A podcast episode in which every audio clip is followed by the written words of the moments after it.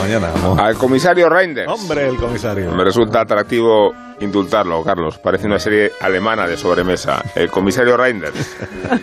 Aunque el comisario Reinders no es policía ni actor, sino intermediario plenipotenciario de la Unión Europea para intentar resolver que se vaya esperando, el bloqueo de la justicia española. Y diréis que hace un comisario belga entrometiéndose en la justicia patria aunque esta versión proteccionista tendría más sentido si no fuera porque la crisis institucional de un país del peso de España se convierte en un problema comunitario al que urge una solución. Por eso necesitamos un árbitro, un mediador en el divorcio del bipartidismo y un interlocutor extranjero cuya intervención permita a las dos partes llegar a un acuerdo sin aparentar haber cedido ninguna de ellas. Bien está la componenda y bien está la utilidad de Europa que tantas veces se cuestiona aunque la afinidad del comisario Reinders al Partido Popular ha suscitado los recelos del gobierno socialista, como si estuviera mediatizado por el PP y como si el embajador comunitario se resistiera a reconocer que el bloqueo de la justicia tiene más que ver con el obstruccionismo de los populares que con la responsabilidad de los socialistas.